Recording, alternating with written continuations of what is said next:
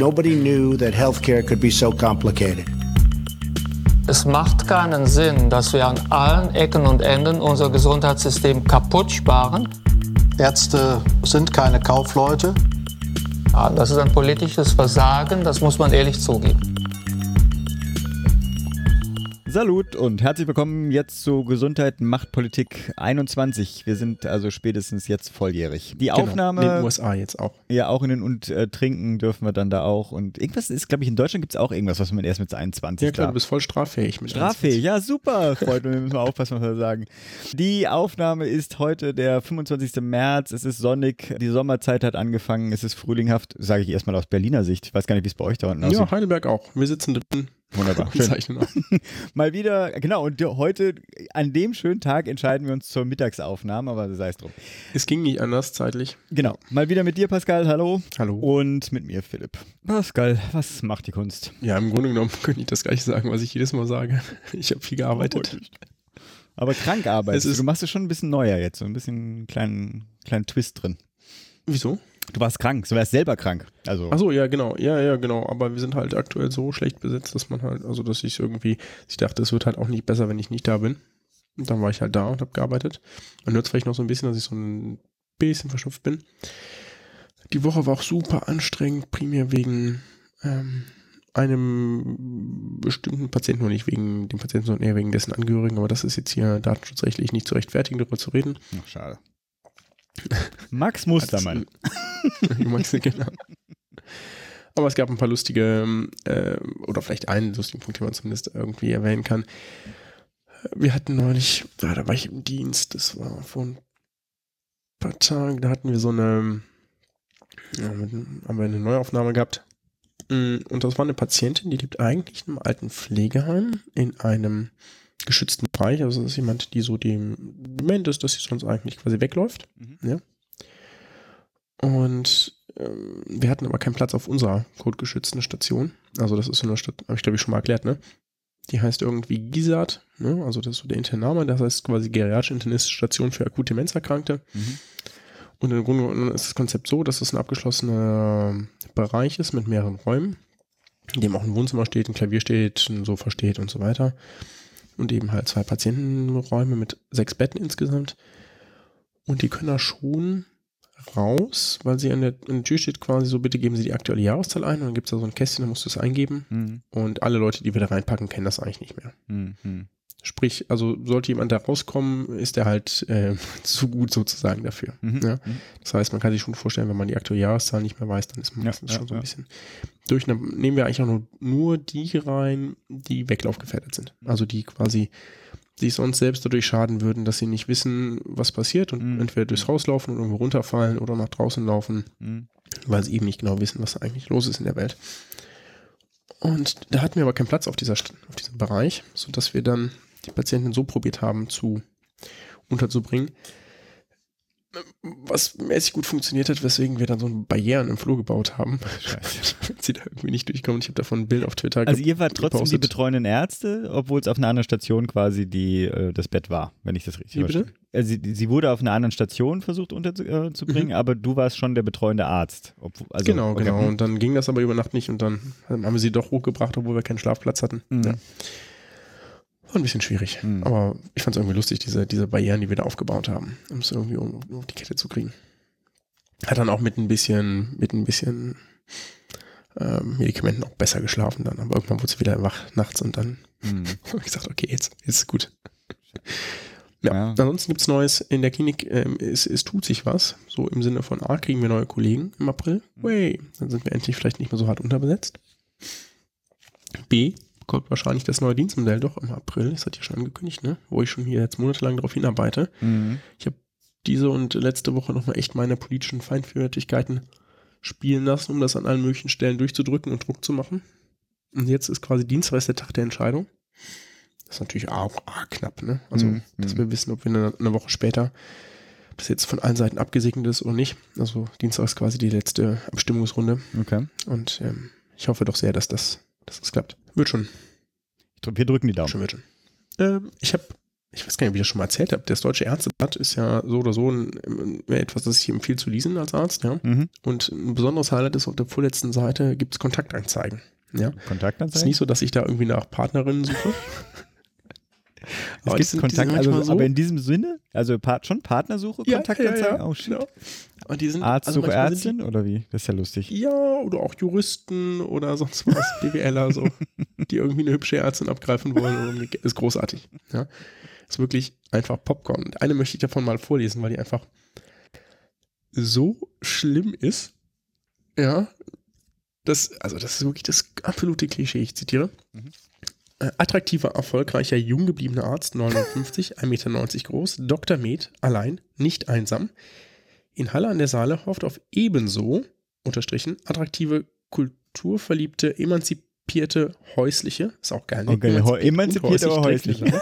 trägt die 40 bis 60-Jährige, finanziell ebenso unabhängige, engagierte, erotische, nicht rauchende Akademikerin, Medizinerin, Zahnärztin mit Lebenserfahrung wie ich, voller Liebe und Freunde, gern mit Kindern. So, das ist halt schon, Wow, okay. da ist die Auswahl doch gering, würde ich sagen. Oh Mann, ich hoffe mal, wir haben jetzt ja keinen Hörer verloren. Pass auf. Schön ist jetzt auch, es geht noch weiter. Bitte schreiben Sie mir per Post mit Bildern, soweit so gut, das machen ja verlangt viele, ne? Pass auf, Klammer auf, mit und ohne Lächeln, Klammer zu. What? Ja. Also ich, ich habe es echt gefeiert. Ich habe so gelacht, als ich das, ich habe es auch schon allen Leuten irgendwie gezeigt, weil es einfach der, die schlimmste Variante ever ist, die ich je darin gelesen habe. Äh, Oh Mann. Also ich, also allein schon emanzipiert und häuslich und natürlich das absolute Highlight. Ja, so direkt, vor allem auch irgendwie direkt hintereinander. Ne? ja, ja, und, genau. Bei der äh, Auflistung ist natürlich besonders Ja. äh, schön. Hm. Großartig, ne? Können wir das hier Ah, nicht zu einer Dauerkategorie machen? Die, die neuesten Kontaktanzeiten im deutschen wir Ärzteblatt, oder? machen. Obwohl Die das eigentlich ist ja auch immer ein bisschen trau oder ein bisschen, bisschen schmerzhaft ja auch. Ich meine, da steckt ja wahrscheinlich eine Verzweiflung dahinter. Aber sagen wir mal, ein bisschen weniger Empathie und äh, mehr La- Lachen. Ich würde das Ja. aufnehmen. Machen wir. Ende, April äh, bin ich in Berlin. Mal Thema Wechsel. Ja. Genau. Ähm, weißt du auch noch nicht, ne? Nee, ja, die Daten habe ich noch gar nicht. aber ich mein- 23, 24, 25, ne? Das könnte man vielleicht auch verbinden. Äh, ich wollte ja sowieso ein Gespräch mit der einen Ärztin, die du auch getroffen hast, führen. Ich will jetzt hier nichts versprechen. Zu dem einen Papier, was gerade veröffentlicht wurde und auf dem Ärztetag diskutiert werden sollte. Mhm. So, weißt du? Mhm. Weißt du, was ich meine? Weil das können wir dann verbinden Ich vielleicht. probiere es mir gerade so zusammenzureihen. Und man könnte ein Hörertreffen machen. Ja, das können wir auch machen. Also ab, ja, äh, genau. Da habe ich jetzt auch gleich, ich muss mich bei zwei Hörerinnen auch entschuldigen, aber das kommt gleich bei mir nochmal rein. Okay. Gut, Was du bist durch. so? Gut, ich habe, ähm, ich weiß gar nicht, wo ich anfangen soll. Ja, doch, erstmal, weil das so kurzfristig zurückliegt hier. Ich war ja bei dem Kongress Armut und Gesundheit, habe ich auch schon mehrmals dann irgendwie kommuniziert. Und ich muss sagen, ich bin super motiviert da rausgekommen. Also es ist wirklich eine erfrischende, eine, eine motivierende Veranstaltung von vorne bis hinten gewesen, all dieweil da auf einmal ich mit Menschen in Kontakt bin, gekommen bin, wieder, die ich sonst in meinem beruflichen Alltag einfach nicht treffe. Also es Hast ist gesagt, eine motivierende Veranstaltung? ja, du, es Okay, war wirklich, also diese ganzen Weltbeweger, ja, die ganzen Ver- Weltverbesserer, Public Health Szene, kennst du ja wahrscheinlich auch. Das sind einfach unglaublich tolle, reflektierte, engagierte Typen. Traurig ein bisschen, also schön, als aber auch traurig ist, dass es natürlich sehr äh, jung ist. Also traurig deswegen im Sinne von, wohin gehen die, wenn das immer schon so ist? Da waren halt sehr viele Studentinnen und also Studenten da. Die, wo bleiben die später? Verliert Hm. die Public Health Szene die Leute, wenn sie dann in die Versorgung reingehen? Was hast du gesagt? Irgendwas doch was Ketzerisches? Sinnvolles. Genau, irgendwann gehen sie raus. Ja, wie auch immer. Es war auf jeden Fall äh, spannend. Ich bin mit vielen Ideen da rausgekommen, vielen potenziellen Interviewpartnerinnen und dabei aber auch, und das ist jetzt die Entschuldigung, ich habe ein paar Sachen, ich wollte ein paar Leute treffen. Von der Ebert-Stiftung waren Stipi da. Wir hatten von Hashtag Gesundheit, wollte ich mich mit jemand treffen, hat alles irgendwie nicht geklappt, weil viel zu viel los. Und wer die TU kennt, da ist irgendwie die Raumsuche schon eine Herausforderung äh, gewesen. Und ich muss auch mich ich habe da zwei Leute getroffen, die ich jetzt auch irgendwie ähm, anders beschreiben muss. Äh, Das sind gemeinsame Bekannte von uns. Den einen haben wir in der Böse Bubenbar getroffen und die andere war aus dem Bundesverband, wo du auch mal aktiv warst.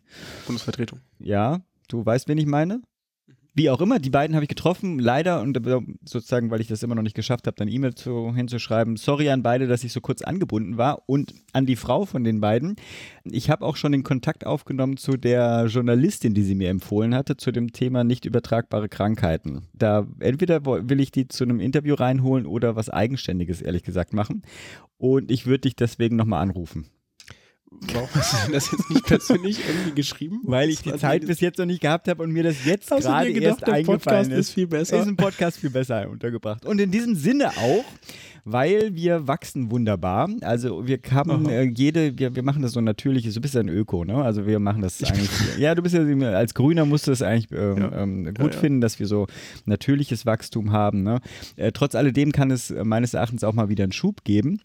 Und ich habe ja euch ähm, entlastet von der, ähm, von diesem komischen Abschluss, den ich jedes Mal sonst hatte, so von wegen Sternchen, Kommentare bei iTunes, bla bla bla, kontaktieren könnt ihr uns. Keine Ahnung, vier Minuten hinten habe ich rausgeschmissen und das könnte ich aber ab und an doch mal hier unterbringen. Also wir freuen uns auf Sternchen und Kommentare, auch bei iTunes oder bei wem auch immer ihr uns findet. Ja, das hilft uns dann doch ein bisschen mehr in die äh, Breite zu kommen. Also spread the word. Genau, das war's bei mir. Sollen wir gleich zu den News? Ja, machen wir doch, oder? Aufreger. Ja, Aufreger ähm, 1. Wir haben wir haben ich habe gehört, wir haben einen neuen Bundesgesundheitsminister. Und der, also vielleicht ist das auch nur in meiner Bubble so gewesen, aber ich glaube eigentlich nicht. Der hat es tatsächlich innerhalb von einer Woche geschafft, sich direkt zwei, ich sag mal, nicht medizinische Debatten ans Bein zu binden, Mhm. durch seine Äußerungen, die gelinde gesagt zumindest innerhalb meiner Wahrnehmung nicht besonders gut angekommen sind. Ja. Würdest du das so auch Würde ich auch so. vorsichtig? Ja, ja. Ja, genommen war es eigentlich dämlich. Vielleicht wollte er auch provozieren. Ich glaube schon, ja. Ich glaube auch, ja. So ganz gefallen hat er sich damit nicht getan. Der erste Punkt war, es gab ja diese, diesen, naja, soll man das Skandal nennen? Ich weiß nicht. Diesen, diese Entscheidung der Essener Tafel, vorerst keine ähm, nicht-deutschen Menschen mehr zur Mhm. Lebensmittelspende zuzulassen da, Mhm. quasi. Das hat für viel Kritik gesorgt und haben sich alle möglichen zu geäußert, unter anderem natürlich auch Jens Spahn, weil das hätte er natürlich vorher auch immer getan als Nicht-Gesundheitsminister. Damals war noch designiert, war noch gar nicht äh, vereidigt. Er hat gesagt, niemand müsste in Deutschland hungern, wenn es die Tafel nicht gäbe.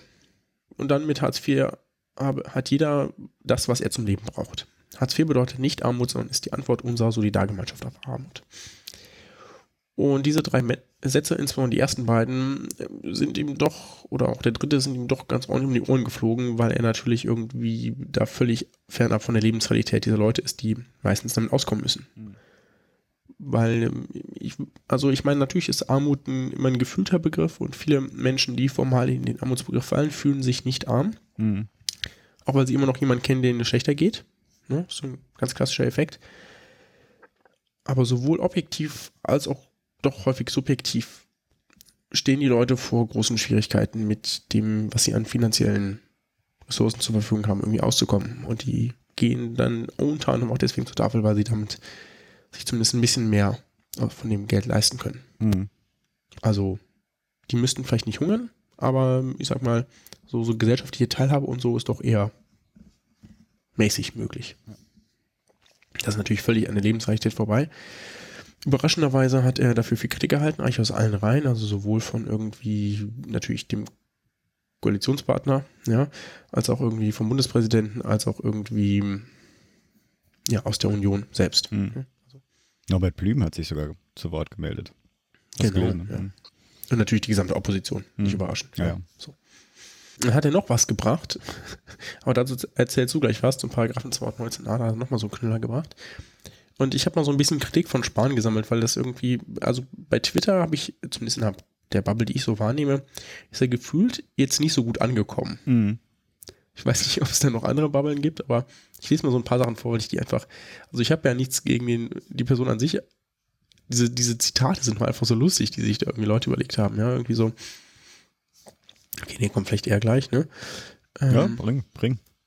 ja, so hier irgendwie von Ed Kaffee Cup, Optimist, das Glas ist halb voll, Pessimist, das Glas ist halb leer, Jens Spahn, ein leeres Glas bedeutet nicht Armut.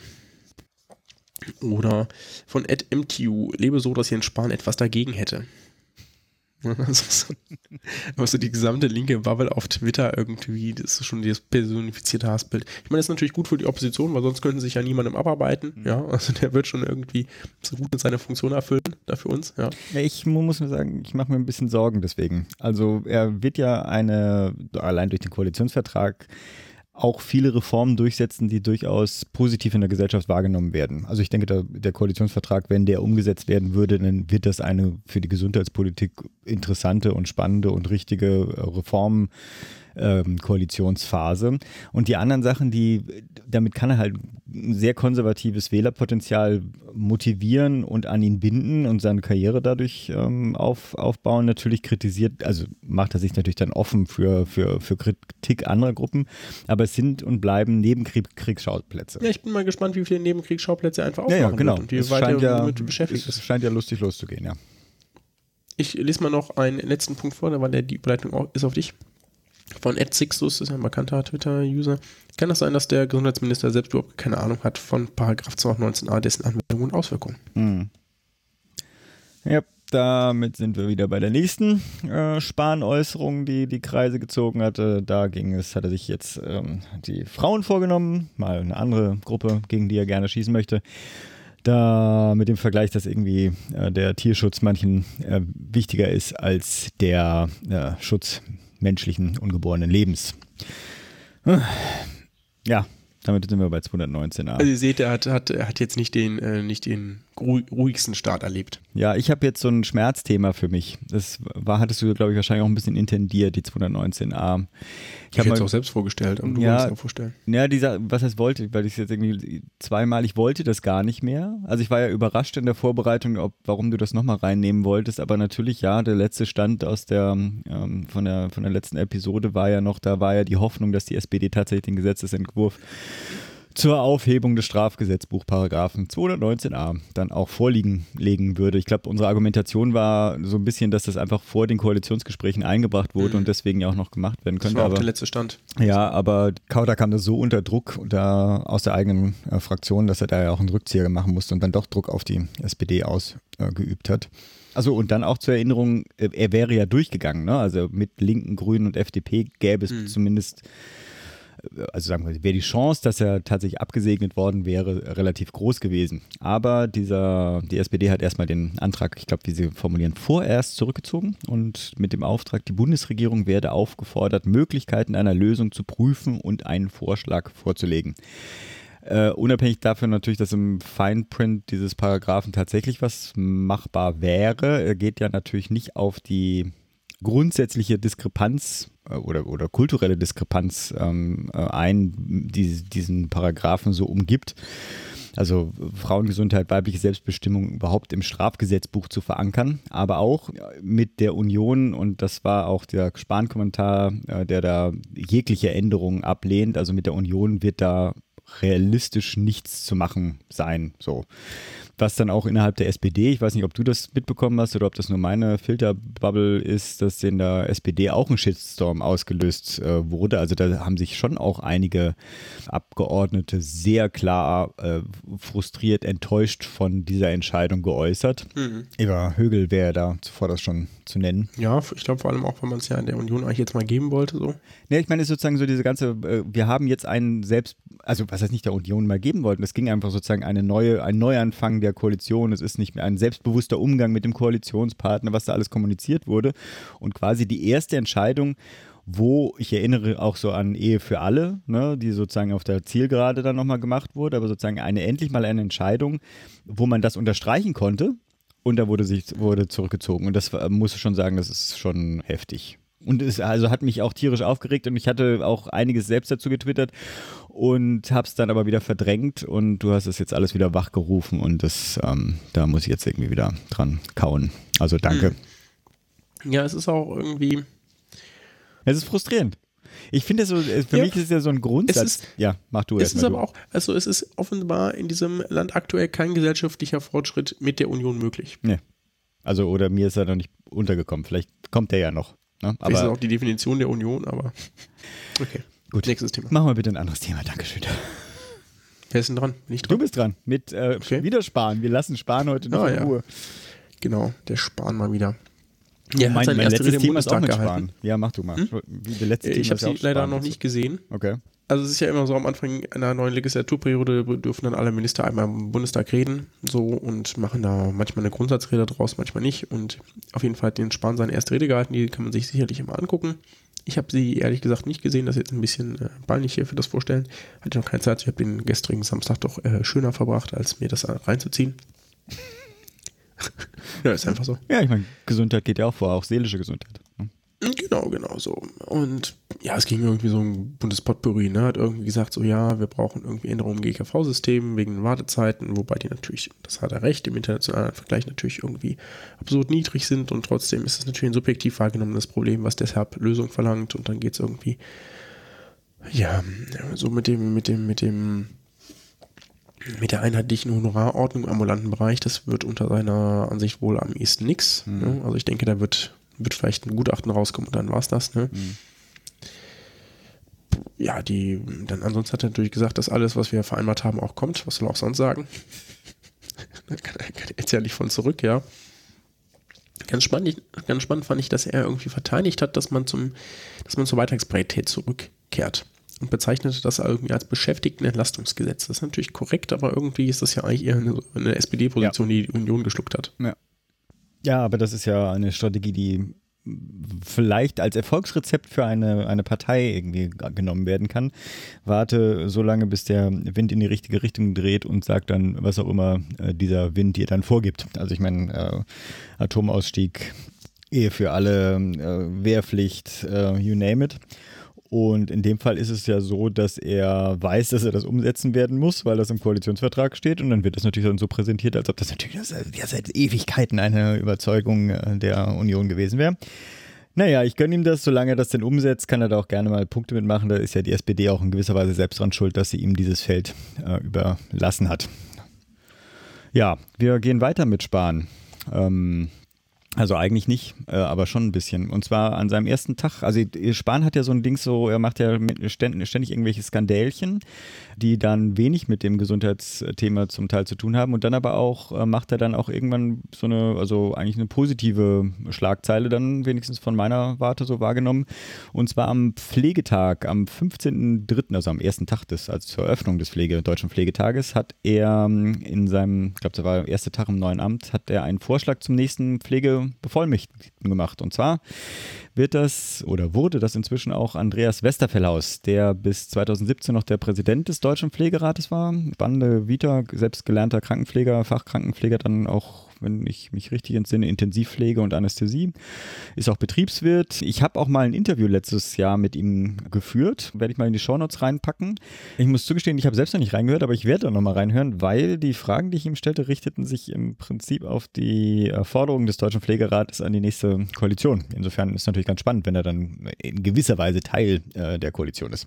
Er erntete, also Spahn erntete für diesen Vorschlag sofort auf dem Pflegetag Standing Ovations, was man, muss man sagen, was selten vorkommt auf dem Pflegetag. Naja, wie auch immer. Es wurde von der Szene als hervorragende Wahl und ich finde das auch, muss ich sagen, also Westerfellhaus ist ein super Kerl Ja. da drin.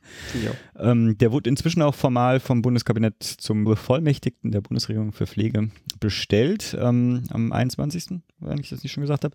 Ich finde deswegen so gut oder äh, so spannend diese Konstellation, weil Sch- Westerfellhaus nun wirklich nicht jemand ist, der, wenn man ihm blöde käme und was weiß ich, irgendwas Falsches macht in seinem Sinne, dann wird er sich nicht zurückhalten. Also der wird, der hat ein Standing und ein, äh, der ist so in der Szene etabliert, dass er auf diesen Posten eigentlich auch pfeifen könnte. Also er wird sich jetzt nicht dem Spahn unterwerfen würden oder so, oder Spahn oder der Bundesregierung sozusagen. Ich kann mir gut vorstellen, dass da je nachdem, was da passiert in der Legislaturperiode, dass es tatsächlich ein ganz spannendes, ja, ja, ganz spannende Diskussion hervorrufen kann. Also Hut ab. Kann zumindest mit dem Fokus, der dieses Mal deutlich auf der Pflege liegt, tatsächlich was werden. Ja, genau. Wir sind gespannt. Wir sind gespannt, bleiben dran, stay tuned. Dann was völlig anderes. gehen wir. Jetzt machen wir wirklich was völlig anderes. Äh, Wir. Na, Pflege, Alter, warum immer? Wir haben ein Gespräch. äh, Unser Interview. Und zwar haben wir schon in GMP 17 über die Einführung dieses Minister for Loneliness in Großbritannien auf die Verwirrung mit dem Begriff Minister gehe ich jetzt nicht ein. Das haben inzwischen alle deutschen Zeitungen übernommen, diesen, ich sag mal Fehler, wie auch immer. Der Hintergrund, die es gab eine Kommission für Einsamkeit in, äh, in England, damals von der Joe Cox ins Leben gerufen, die dann kurz vor der Brexit-Abstimmung ja ähm, umgebracht wurde. Und der Report verwies zum Beispiel unter vielen anderen Sachen hin, dass einfach die auf die gesundheitsschädlichen Auswirkungen von Einsamkeit äh, und verglich das mit 15 Zigaretten pro Tag, glaube ich. Naja, inspiriert, inspiriert von einer äh, Telefonhilfe für Ältere, der sogenannten Silver Line Helpline, die inzwischen, glaube ich, auch für ganz Großbritannien äh, zuständig ist. Wurde auf jeden Fall das äh, Berliner Projekt so, äh, Silbernetz gegründet, die das auch in Deutschland und jetzt in, in einem ersten Schritt erstmal für Berlin etablieren wollen. Also nicht nur die Telefonhotline, sondern einfach sozusagen Aktionen gegen Einsamkeit im Alter, im Alter äh, tun wollen. Auch in Richtung mehr äh, Aufmerksamkeit in Politik und wissenschaftlich, äh, Wissenschaft auf dieses Thema zu lenken. Und mit dieser Macherin oder mit der Hauptmacherin von diesem äh, Silbernetz äh, sprachen wir. Das ist die Elke Schilling, ihres Zeichens Seniorenvertreterin in Berlin Mitte. Und ja, wir sprachen über Silbernetz. Wir sprachen auch über die Kampagne Gaia, äh, glaube ich, wird das ausgesprochen, gegen Einsamkeit im Alter welches äh, hier unter dem Dach vom Humanistischen Verband Berlin-Brandenburg etabliert wurde. Genau. Mhm. Weitere Vorrede oder gleich zum Interview? Das war, glaube ich, das lustigste Interview ja. seit langem. Ja, ist auch eine tolle, also tolle Type. So. Also, ihr werdet es gleich selbst hören.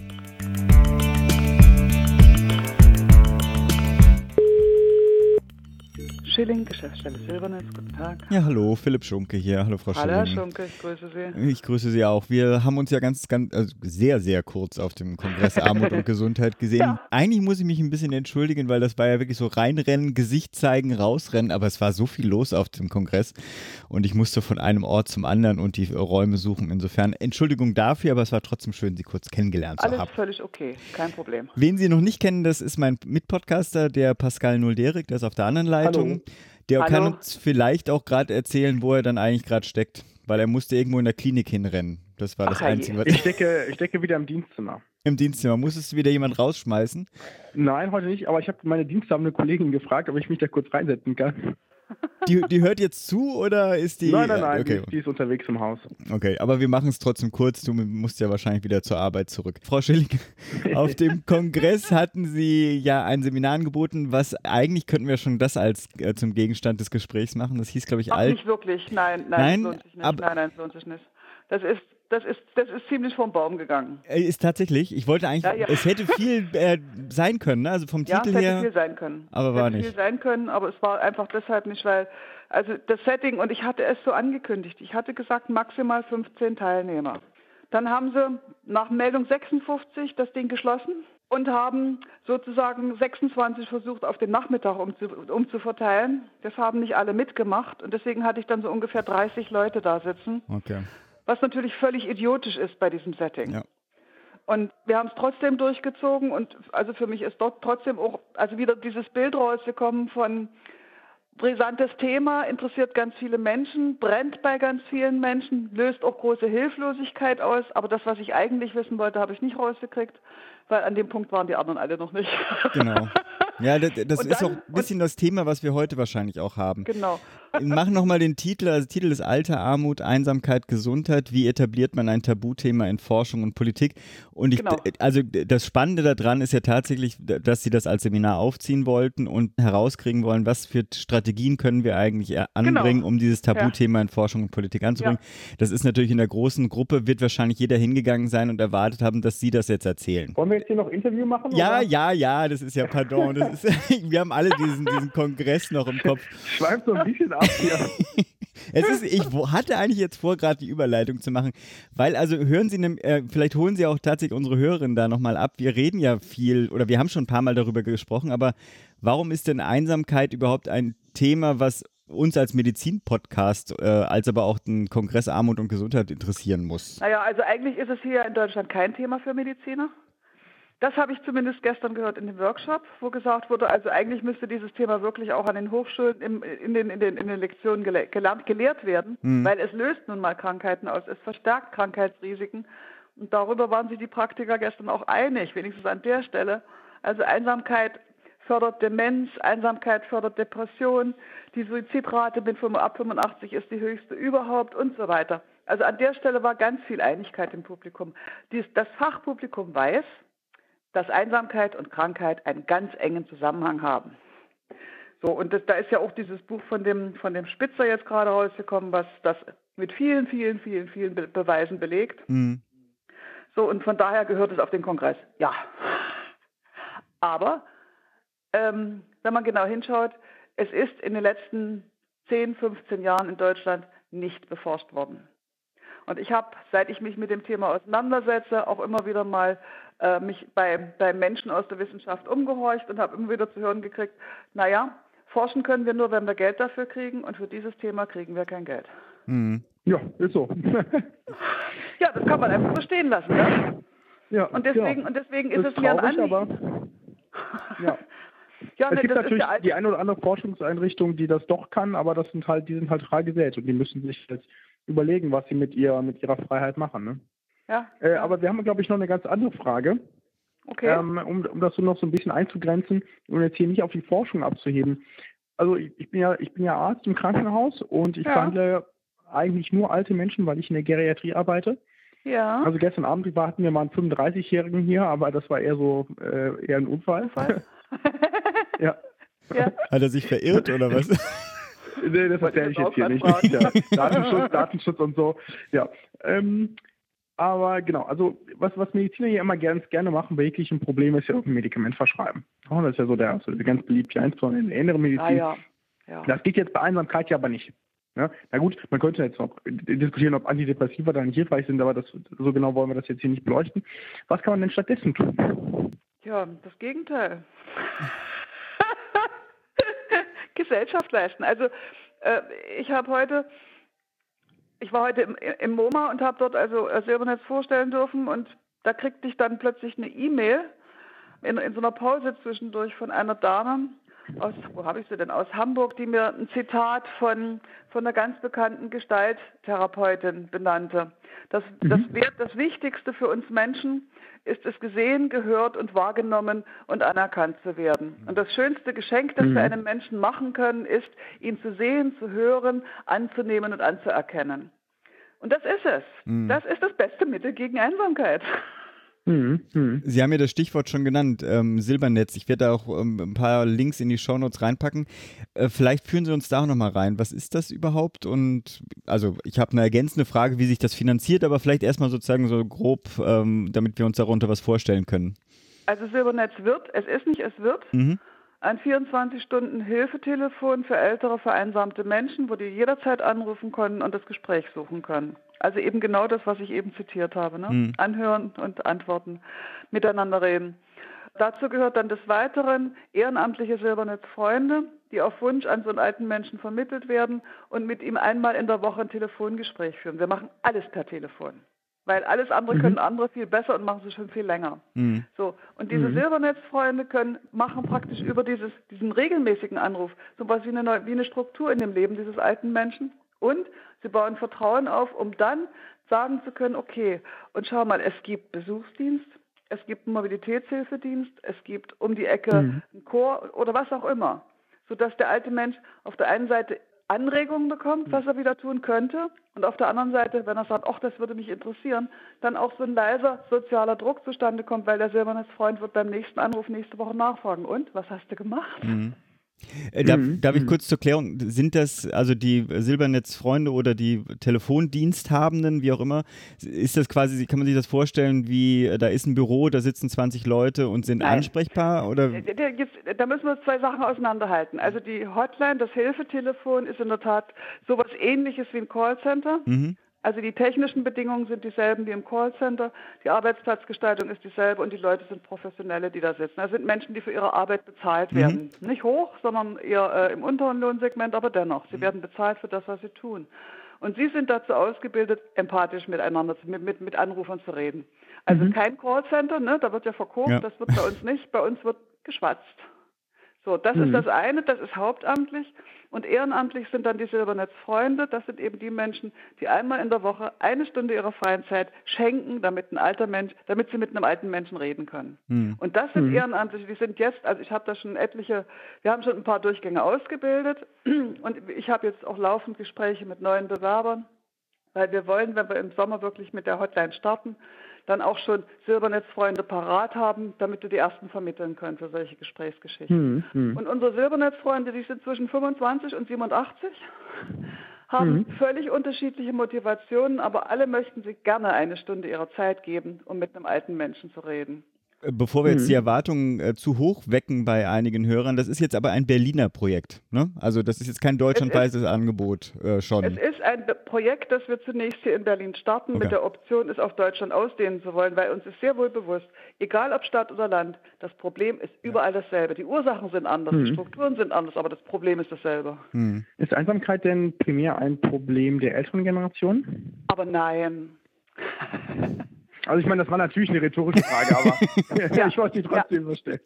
Nein, nein, also das war auch mit unserem, mit unserem Testlauf zu Weihnachten völlig klar. Wir hatten 10% Anrufer unter 60 und wir haben die natürlich Mhm. auch nicht abgewiesen, weil uns sehr wohl bewusst ist, dass es über alle Generationen ein Mhm. Problem ist. Nur für die Alten hat es eine besondere Dimension. Mhm. Weil alte Menschen haben nicht die üblichen Alltagskontakte durch Erwerbsleben, durch Schule, durch Studium, was weiß ich noch was alles, sondern bei den Alten verengt sich der Lebenskreis und auch die Kontaktmöglichkeiten Mhm. verengen sich unglaublich.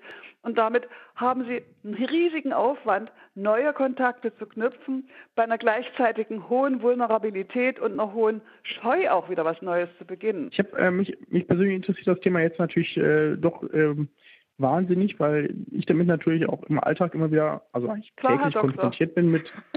Ja, ihre, Pat- ihre Ja, Patienten also- kommen, weil sie was haben, aber vor allem, weil sie mit ihnen reden wollen. Genau. Also jetzt bei mir im Krankenhaus haben die vor allem was, ja, aber in der Praxis Ja. kommen die sicherlich vor allem auch, weil sie reden wollen. Und das Ja. habe ich auch hier. Also gerade bei Patienten, bei denen ich weiß, dass es keine Angehörigen gibt, da gibt es so eine Tendenz dazu, äh, doch eher mehr Redebedarf zu haben als bei denen, die Ja. irgendwo immer jemand da ist. Ja, klar. Und das ist auch völlig legitim. Und ich habe mich, ich habe immer so ein bisschen dann auch schon mal, also das, ich habe jetzt so das Gefühl, dass Ihr Projekt schon ein bisschen Proaktivität auf der bei den Leuten voraussetzt, die des Projekts bedürfen. Sehe ich das richtig? Also die müssten sich schon bei Ihnen melden und sagen, Die müssen, ich habe davon gehört und jetzt traue ich mich. Genau. Ja. Ja. Ja, aber das Weil ist, das also ich- ist, das, Mhm. ja. Ja, ich ich habe natürlich auch immer wieder Menschen, die ich, die ich bei mir habe, die sind, naja, auch wenn es ein Altenheim ist, sind sie da halt irgendwie alleine, es kommt niemand mehr oder sie Ja. leben halt irgendwie in ihrer Ja. Wohnung. Genau. Es gibt zwei, zwei Kinder, aber der eine ist in Hamburg, der andere ist in München, die, um, die, äh, die Mutter ist in Heidelberg, so, also eine ganz klassische Konstellation. Ja. Ähm, muss ja müssen jetzt gar nicht diese drei Städte sein, ne? aber so, so von, der, von der Entfernung Ich her. habe sie genau so notiert. Ja, Ja, genau. ich sehe schon, das wird hier, das wird der Lach-Podcast, die, die, diese Episode. Ja. Naja, Genau. bei ernsten Themen muss man gelegentlich lachen, sonst ist es zu schlimm. Ja. Ja.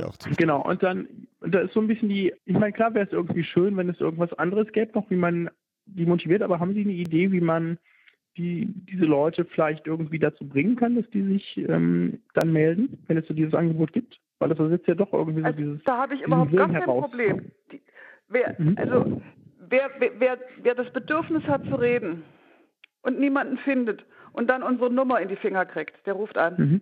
Also die, die, wir haben ja ein Vorbild mit der britischen Silverline Helpline, die jetzt das vierte Jahr am Draht ist. Und die haben Mhm. über Weihnachten über 1500 Anrufe pro Tag. Und es läuft genauso, wie wir es versucht haben. Es läuft darüber, dass die Massenmedien, sprich Fernsehen und Rundfunk, berichten, die Nummer mit kommunizieren. Wir haben ja praktisch 14 Tage vor Weihnachten angefangen, Öffentlichkeitsarbeit dafür zu machen und hatten täglich zehn Anrufe in diesen neun Probetagen. Mhm. Also Mhm. schon das reicht aus. Und wenn wir dann noch, was wir jetzt nicht gemacht haben, den Pflegediensten unsere Flyer in die Hand drücken, Hm. Mhm. dann werden wir ganz schnell überrannt werden. Mhm. Das, ja, das glaube ich auch. Ah, Ähm, positiv, positiv natürlich. Ja, ja, ja, ja. Zumal der Pascal ja auch von dem Fragebogen etwas abgewichen ist, mache, erlaube ich mir das auch wenigstens mit einer kurzen Frage. Die äh, Gender-Thematik äh, Ja. würde mich noch interessieren. Also, äh, weil sozusagen in meinem Kontext, äh, im pflegerischen Bereich, habe ich häufiger schon äh, sozusagen das Erlebnis, dass Frauen viel offener äh, das Gespräch suchen. Und bei Ke Männern ist es halt, also ich meine, da, da ist erstmal sozusagen, ist man sowieso der Kerl, der, nee, ich habe kein Problem, komm schon klar, gehen, Sie können schon wieder gehen. Also da eher so eine Zurückhaltung, eine Bedürftigkeit zu zeigen. Äh, haben Sie das auch bei Ihrem Testlauf erlebt Nö. oder ist das dann Nö, nicht mehr so? Nö, nö, nö, nö, nö. Also Telefon, Telefon verändert Atmosphäre, Hm. weil es ist diese Anonymität und der Anrufer, der ruft ja von sich aus an, der will also auch was. Und selbst wenn er das Gespräch damit eröffnet, also einsam bin ich nicht, Mhm. Aber dann losredet und redet so, und redet und okay. redet und redet, dann muss er auch nicht sagen, dass er einsam ist, um Gottes Willen. Aber sein Bedürfnis zu reden wird erfüllt und Ach, darum schön. geht es. Schön. Und wir hatten 50 Prozent Männer, 60 Prozent Frauen bei den Anrufern. Also es entspricht auch der Geschlechterverteilung in den Altersgruppen, die da sind ab 60. Ne? Also ähm, spannend ist das Ganze natürlich, wir sind ja auch Politik-Podcast, sprich so ein bisschen Politik müssen wir jetzt mal wieder, müssen wir uns mal wieder die Kurve kriegen. Na, dafür ist unsere Petition das Richtige. Genau, genau. Aber wenn wir jetzt, aber vielleicht lassen Sie mich mit der Frage anfangen, dann würden wir gerne darauf, äh, darauf zu sprechen kommen. Wenn wir jetzt Einsamkeit politisch verordnen und damit einem Ministerium zuordnen müssten, wen würden Sie ansprechen? Ihren Spahn oder Franziska Giffey oder jemand völlig anderen? Also unsere Petition wendet sich an beide. Weil für uns ist äh, Silbernetz auf der einen Seite Prävention gegen Krankungen, Krankheiten, also dann ist es Sparen, und auf der anderen Seite ist es Ermutigung, äh, Hilfe zur Selbsthilfe.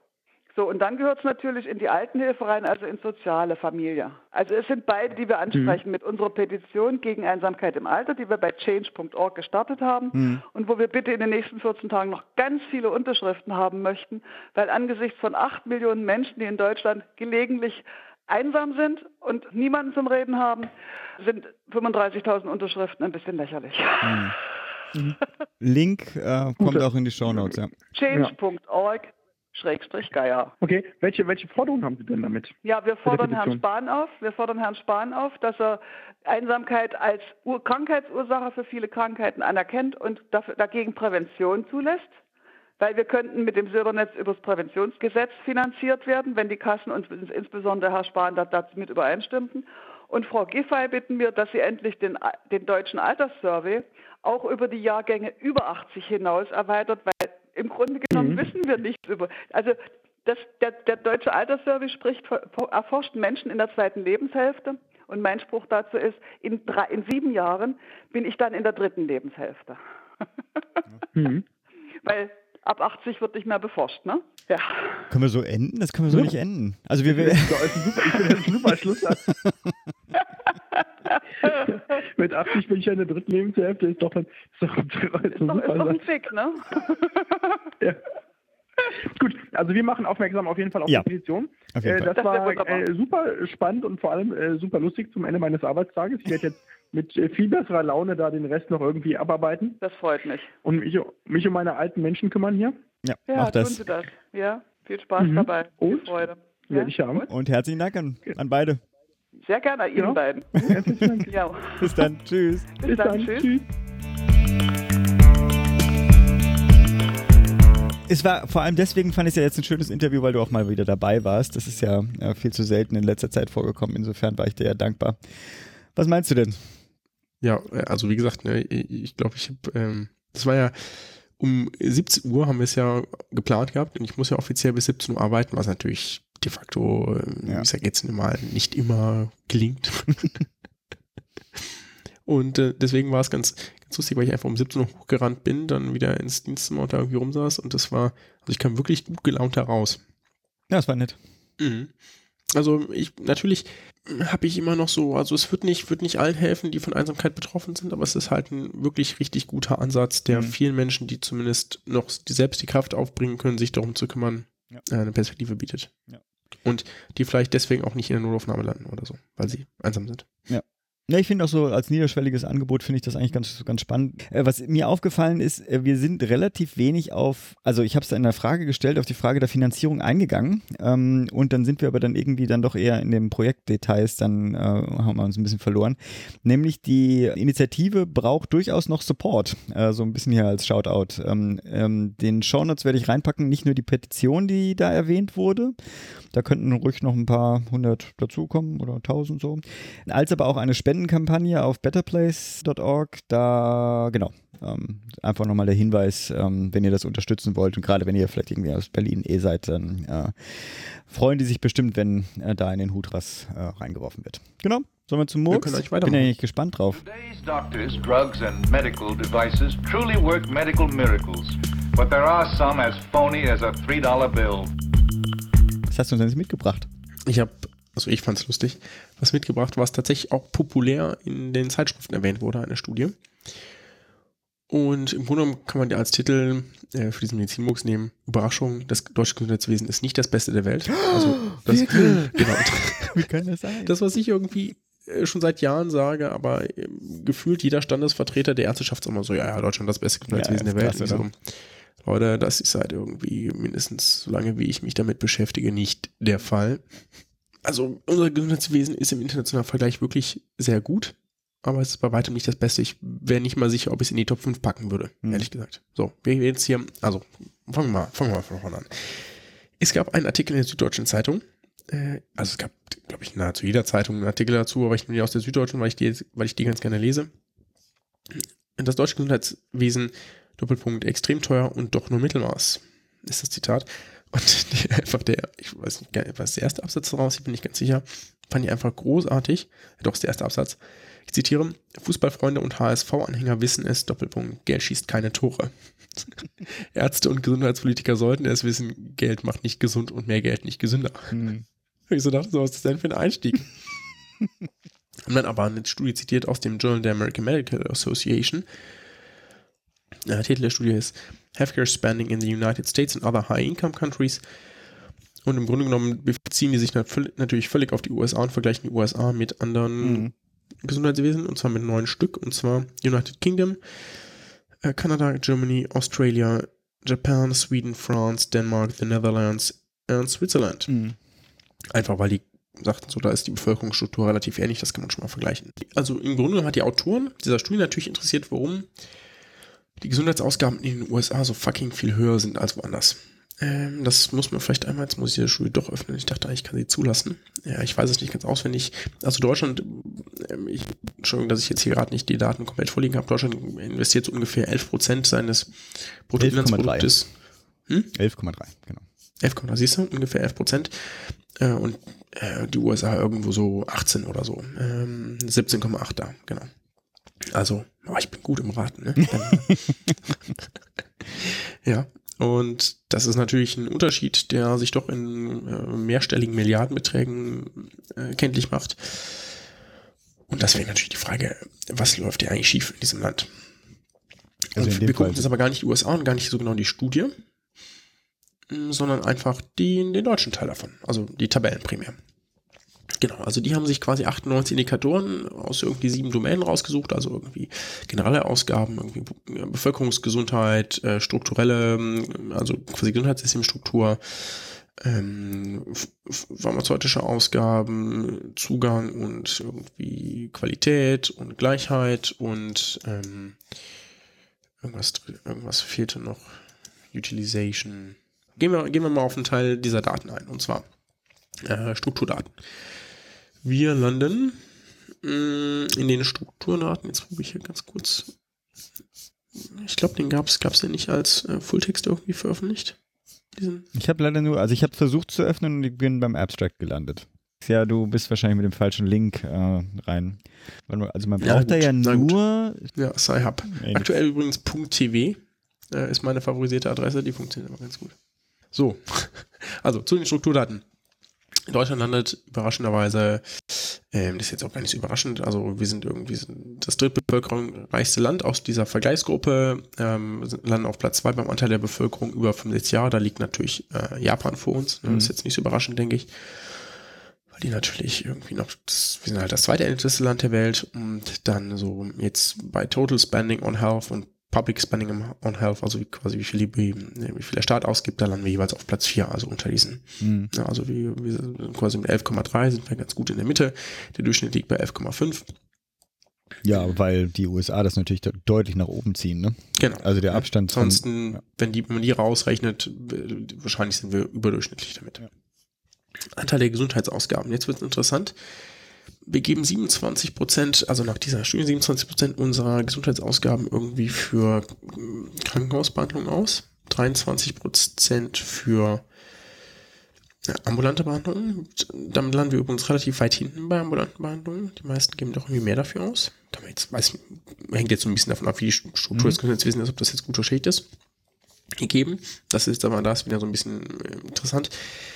Sind bei den Gesundheitsausgaben Platz 1 bei dem, was wir für Medizinprodukte ausgeben und Platz 2 für Bürokratie. das ist jetzt vielleicht nicht so der nicht so optimal, würde ich sagen. Ja. Indikatoren, scheiße. Mhm. Bei Preventive Care landen wir erstaunlicherweise im Mittelfeld. Ich hätte irgendwie gedacht, aber das liegt, glaube ich, eher daran, weil alle ungefähr 3% ausgeben. Ihres, ihrer Gesundheitsausgaben. Ja, aber auch da, also da, das ist jetzt ja Fine Print, ne? da müssen wir wirklich gucken, was denn da äh, subsumiert wird und ob das nicht irgendwie äh, seltsame Ausgaben sind für ein Deutsch. Also ich, ich hätte auch gedacht, dass wir weiter unten liegen. So, jetzt kommen wir dazu noch was Spannendes, bevor man das bewerten kann, nämlich einmal zu den Risikofaktoren quasi. Mm, Und jetzt ist es so, dass es wir an Risikofaktoren natürlich unter anderem sowas wie Rauchen, Alkohol, Übergewicht haben. Und wir landen sowohl bei Rauchen als auch bei Alkohol tatsächlich auf Platz 2. Oh, Das hätte ich so nicht erwartet. wow. Wobei ich erwartet hätte, dass wir nicht mehr Raucher haben, als sie angegeben werden. Damals, Äh, Entschuldigung, Platz äh, 2 heißt wirklich die meisten, also ist negativ, ja? Das ist Genau, also, ist negativ. Also, das ist nicht gut. Ja. Quasi 20,9 Prozent der. Bevölkerung. 20,9 Prozent der Bevölkerung bei uns rauchen. Das ist mh, weniger, als ich es erwartet hatte, weil irgendwie meine, mein, mein Ziel oder meine, meine Vorstellung war, dass es ähm, eigentlich so um die 25 sein müsste, weil ich vor ein paar Jahren war es noch 30 mit sinkender Tendenz. Ich dachte, das wären immer noch so um die 30. Mhm. Also eher so Tendenz Richtung 25, wo ist doch gut. Ne? Also 20 ist immer noch zu viel. Ruhrpott waren es vielleicht 40. Jetzt sind 10. Äh, und Alkohol ist natürlich auch nicht gut. Ne? Das macht beides, ein, beides Gifte. Ja, die machen beide was kaputt. Immer. Ja. Da wird noch nichts zu diskutieren. Ja. Über Übergewicht kann man diskutieren, ob das äh, schädlich ist. Zumindest je nach Alter gibt es da unterschiedliche Studiendaten zu. Aber tendenziell ist natürlich ein starkes Übergewicht nicht so schön. Hm? Äh, auch da gibt es äh, spannende Daten, landen wir in der Mitte. Bei den USA ganz krass 70 Prozent der Bevölkerung. Ja. Bei uns 60. Ja, Ja, ist trotzdem. Auch nicht viel besser. Wahnsinn, ne? Äh, ganz krasser Ausreißer, Japan mit 24 Prozent. Echt? Wow, okay. Ja, also Super. wirklich deutlich, deutlicher Abstand zu allen anderen. Okay, auch da, ähm, es liegt ja auch dann nicht am Gesundheitssystem, ne? sondern irgendwie an äh, kulturellen Genau, Sachen mit Essen und sonst was. Aber ja. Hm, Jetzt fällt hier fast in meinem Mikrofon vom Kopf. so, kurz wieder eingefangen. So, jetzt müssen wir aber endlich mal dazu kommen, was es denn eigentlich an Ergebnissen gibt. Also mit dem, dass wir relativ viel ausgeben, ne? wir haben auch ein reiches Land, ähm, irgendwie so und so viel für alles Mögliche ausgeben und doch eher schlechte Risikofaktoren haben, was, äh, was schaffen wir denn eigentlich mit unserem Gesundheitswesen? Also wie gut sind wir? Und die Outcomes sind jetzt nicht so großartig. Und das ist der Punkt. Ja. Also wir landen auf bei Lebenserwartung bei Geburt auf dem vorletzten Platz. Ja, das ist nicht gut. schon, wer ist denn der letzte Platz? USA? Ja, USA ist auf dem letzten Platz. Ja, surprise. Nicht überraschend. Ja, wirklich. Äh, mit 78,8 Jahren im Schnitt. Wir haben 80,7 Jahre im Schnitt. Und der Durchschnitt war 81,7. Ja, also wir sind unterdurchschnittlich damit. Japan führt, nehme ich mal an. Japan führt. Genau. Japan, dann, dann die Schweiz, dann Australien, Frankreich, Schweden, Kanada, Niederlande, United Kingdom, Dänemark, dann wir. Hm. Tja, Und auch wenn man es nach Lebensqualität adjust oder nach Leben Mhm. adjustiert, ja, irgendwie Lebensqualität adjustiert, dann landen wir auch nicht viel besser. Dann sind wir halt einen Platz besser, Mhm. knapp vor Dänemark, aber eben immer noch unterdurchschnittlich. Hm. Und das bleibt unabhängig davon, ob wir Männer oder Frauen bewerten. Ja. Die USA landen immer ganz hinten, aber die haben auch ein schlechtes Gesundheitswesen, aber also unsere Lebenserwartung ist einfach nicht so hoch. Das heißt, aus, unter, aus dem, was wir rausholen aus unserem Gesundheitswesen, sind wir sicherlich nicht die Besten. Wo wir wirklich gut sind, das muss man vielleicht auch sagen, ist die mh, äh, Säuglingssterblichkeit. Ja. Mhm. Da sind wir eigentlich immer unterdurchschnittlich unterwegs. Ne? Also bei uns sterben signifikant, äh, signifikant ist der falsche Ausdruck, bei uns sterben im Schnitt weniger Säuglinge bei Geburt Hm. als in anderen reichen Ländern mit hohen Gesundheitsausgaben. Dafür sterben leicht mehr Mütter bei der Geburt, wobei ich mit den Daten da so ein bisschen vorsichtig wäre. Ich glaube, da sind, da tun sich abgesehen von den Ausreißern, die drin sind, alle nicht so richtig viel. Hm, hm, okay.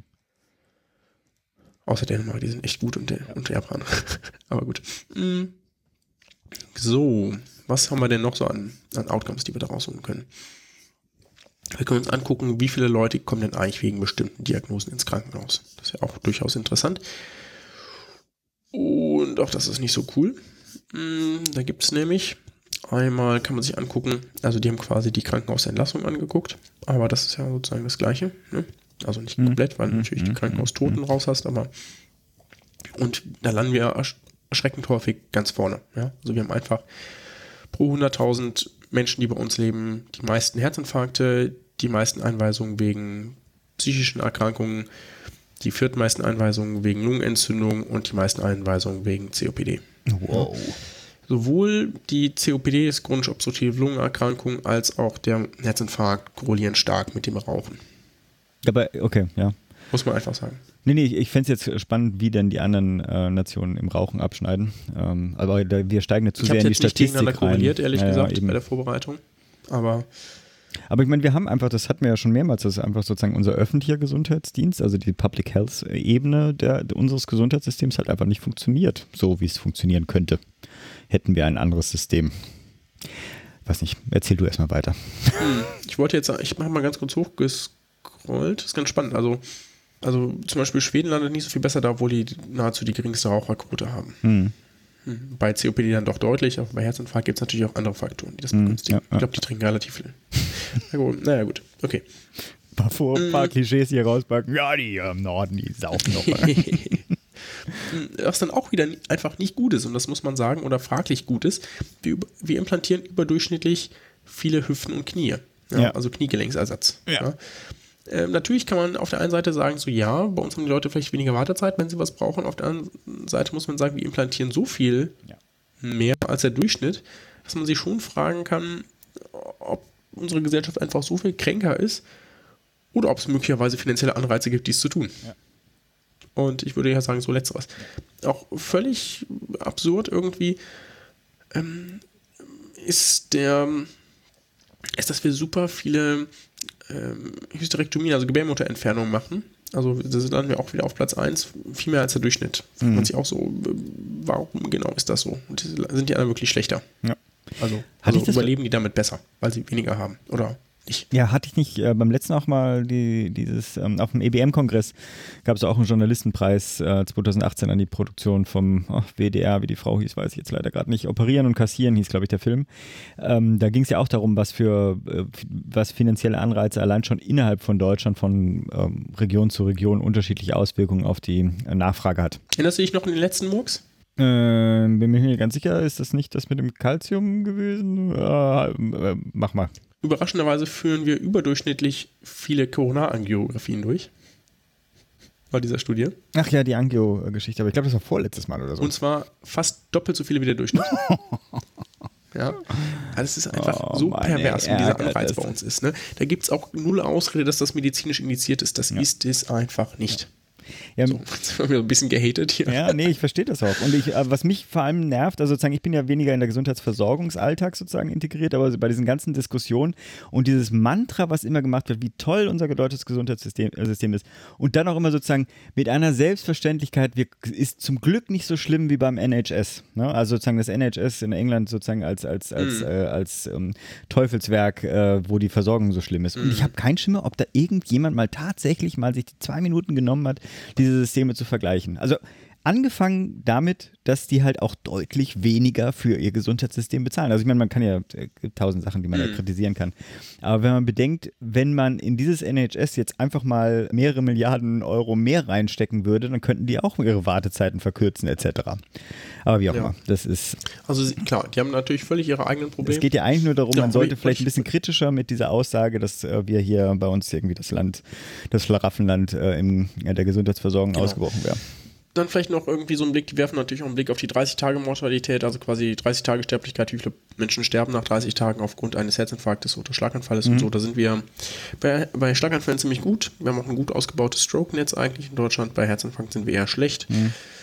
Äh, Bei vermeidbaren Krankenhaushalten sind wir auch eher so durchschnittlich unterwegs bis, ja, äh, bis, bis mäßig. Ne? Also es ist nicht so, dass wir irgendwie die, die Besten haben. Was wir, was schon ganz spannend ist, wenn man sich die, die äh, Leute anguckt, die im Gesundheitswesen arbeiten, dann landen wir schon relativ gut. Also wir haben schon viele Ärzte pro Einwohner, viele Pflegekräfte pro Einwohner tendenziell, viele Zu viel, was mäßig könnte gut man ist auch oder sagen. diskutierenswert ist. Viele Krankenhausbetten pro Einwohner, das hatte ja Professor Busse auch kritisiert. Haben aber zum Beispiel, sind aber nur Mittelmaß bei prozentualem Anteil an Generalisten Hm? Okay. in unserer, also sozusagen die, die Ärzte, die Allgemeinmediziner werden wollen, so wie ich und nachher äh, von allem etwas Ahnung haben und sozusagen Versorgung steuern können, statt irgendwie nur einen bestimmten Versorgungszweig irgendwie zu kennen. Die wichtigsten. Entschuldigung. Hm? Ja, ich finde die auch die wichtigsten, sonst würde ich den Quatsch nicht machen. Ja. Nee, ich meine, Und das ist äh, natürlich auch eine lang geübte Kritik des Sachverständigenrates der äh, Bundesregierung, dass wir einfach an Primary Care Physicians ähm, zu wenige haben. ja. Ja, als auch, und das würde ich jetzt ergänzen, äh, im Prinzip auch sind das ja dann häufig Allgemeinmediziner, aber sozusagen auch im öffentlichen Gesundheitsdienst. Ich meine, Berlin hat ja ihr eigenes Problem jetzt gerade mit einfach fehlenden äh, Stellen, auch bei der Bezahlung ja nicht überraschend, aber wie auch immer, dass ja auch äh, tatsächlich schon in Schulen, Kindergärten etc. viel mehr gemacht werden könnte, wenn halt die Ressourcen, also die, das Problem ist ja, unser System gibt viel aus, aber die Allokation ist nicht so prickelnd. Hm, ist nicht also, so schön. Ja. ja. ja. Entschuldigung. Jetzt nochmal so ein, so ein, so ein ähm, funny Statement zum Schluss, ja. MRTs. Genau. genau. Wir sind, ehrlich gesagt, habe ich gedacht, wir haben die meisten MRTs äh, von allen. Wir sind noch auf Platz 3, aber um uns zu beruhigen, wir sind natürlich auf Platz 1 bei den durchgeführten MRTs. Also. ja. Also es, es ist echt unglaublich, wie viel wir an MRTs machen, ne? Für allen möglichen Nonsens. Ja, ja aber ich meine, da steht eine Maschine und die Geld. muss halt irgendwie, ja, aber die steht eine Maschine, die muss dann werden. ausgelastet werden, ja klar. Ja. Was man schon sagen muss, die, ähm, die, Bevölkerung ist ziemlich zufrieden mit dem Gesundheitssystem. Also wir sind Platz ja, 1 bei System Works Well. ne? Ja. Ja, kann man auch erwähnen. Ne? Also zumindest äh, gibt es eine subjektive Wahrnehmung, dass unser Gesundheitswesen gut funktioniert. Ja, aber es liegt aber auch an der Struktur. Ich habe das damals auch beim NHS. NHS ist ja immer eins der schlechtesten von der Bewertung. Das liegt aber auch nicht, äh, also nicht zuletzt daran, dass natürlich in der politischen Dynamik das so ist, dass wenn die zufrieden wären, da auch nicht mehr Geld reinfließt. Das heißt also sozusagen, die, da fließt ja nur mehr Geld rein, wenn die Bevölkerung unzufrieden ist. Also sozusagen, weil das Geld ja in dem Fall nicht durch Einkommen, also einkommensabhängig oder wie auch immer, Versicherungsgelder reinkommt, sondern durch Steuergelder. Sprich, ist sozusagen die Dynamik, um das System besser zu machen, muss darüber gemotzt werden, weil sonst passiert da nichts. Also darauf würde ich nicht so viel ähm, setzen. Würde nicht so viel Wert drauf legen. Nee, aber ich finde, äh, bei jeder Diskussion kriege ich immer wieder die Krise, wenn halt irgendwie. Das ist so ein Mantra, wirklich in jeder Diskussion. Und das Lustige ist ja, das hast du in Amerika ja auch. Jetzt genug ja, gerantet, wir sind eh viel zu lang geworden heute. Okay. Bleib gesund, mach gesund. Tschüss.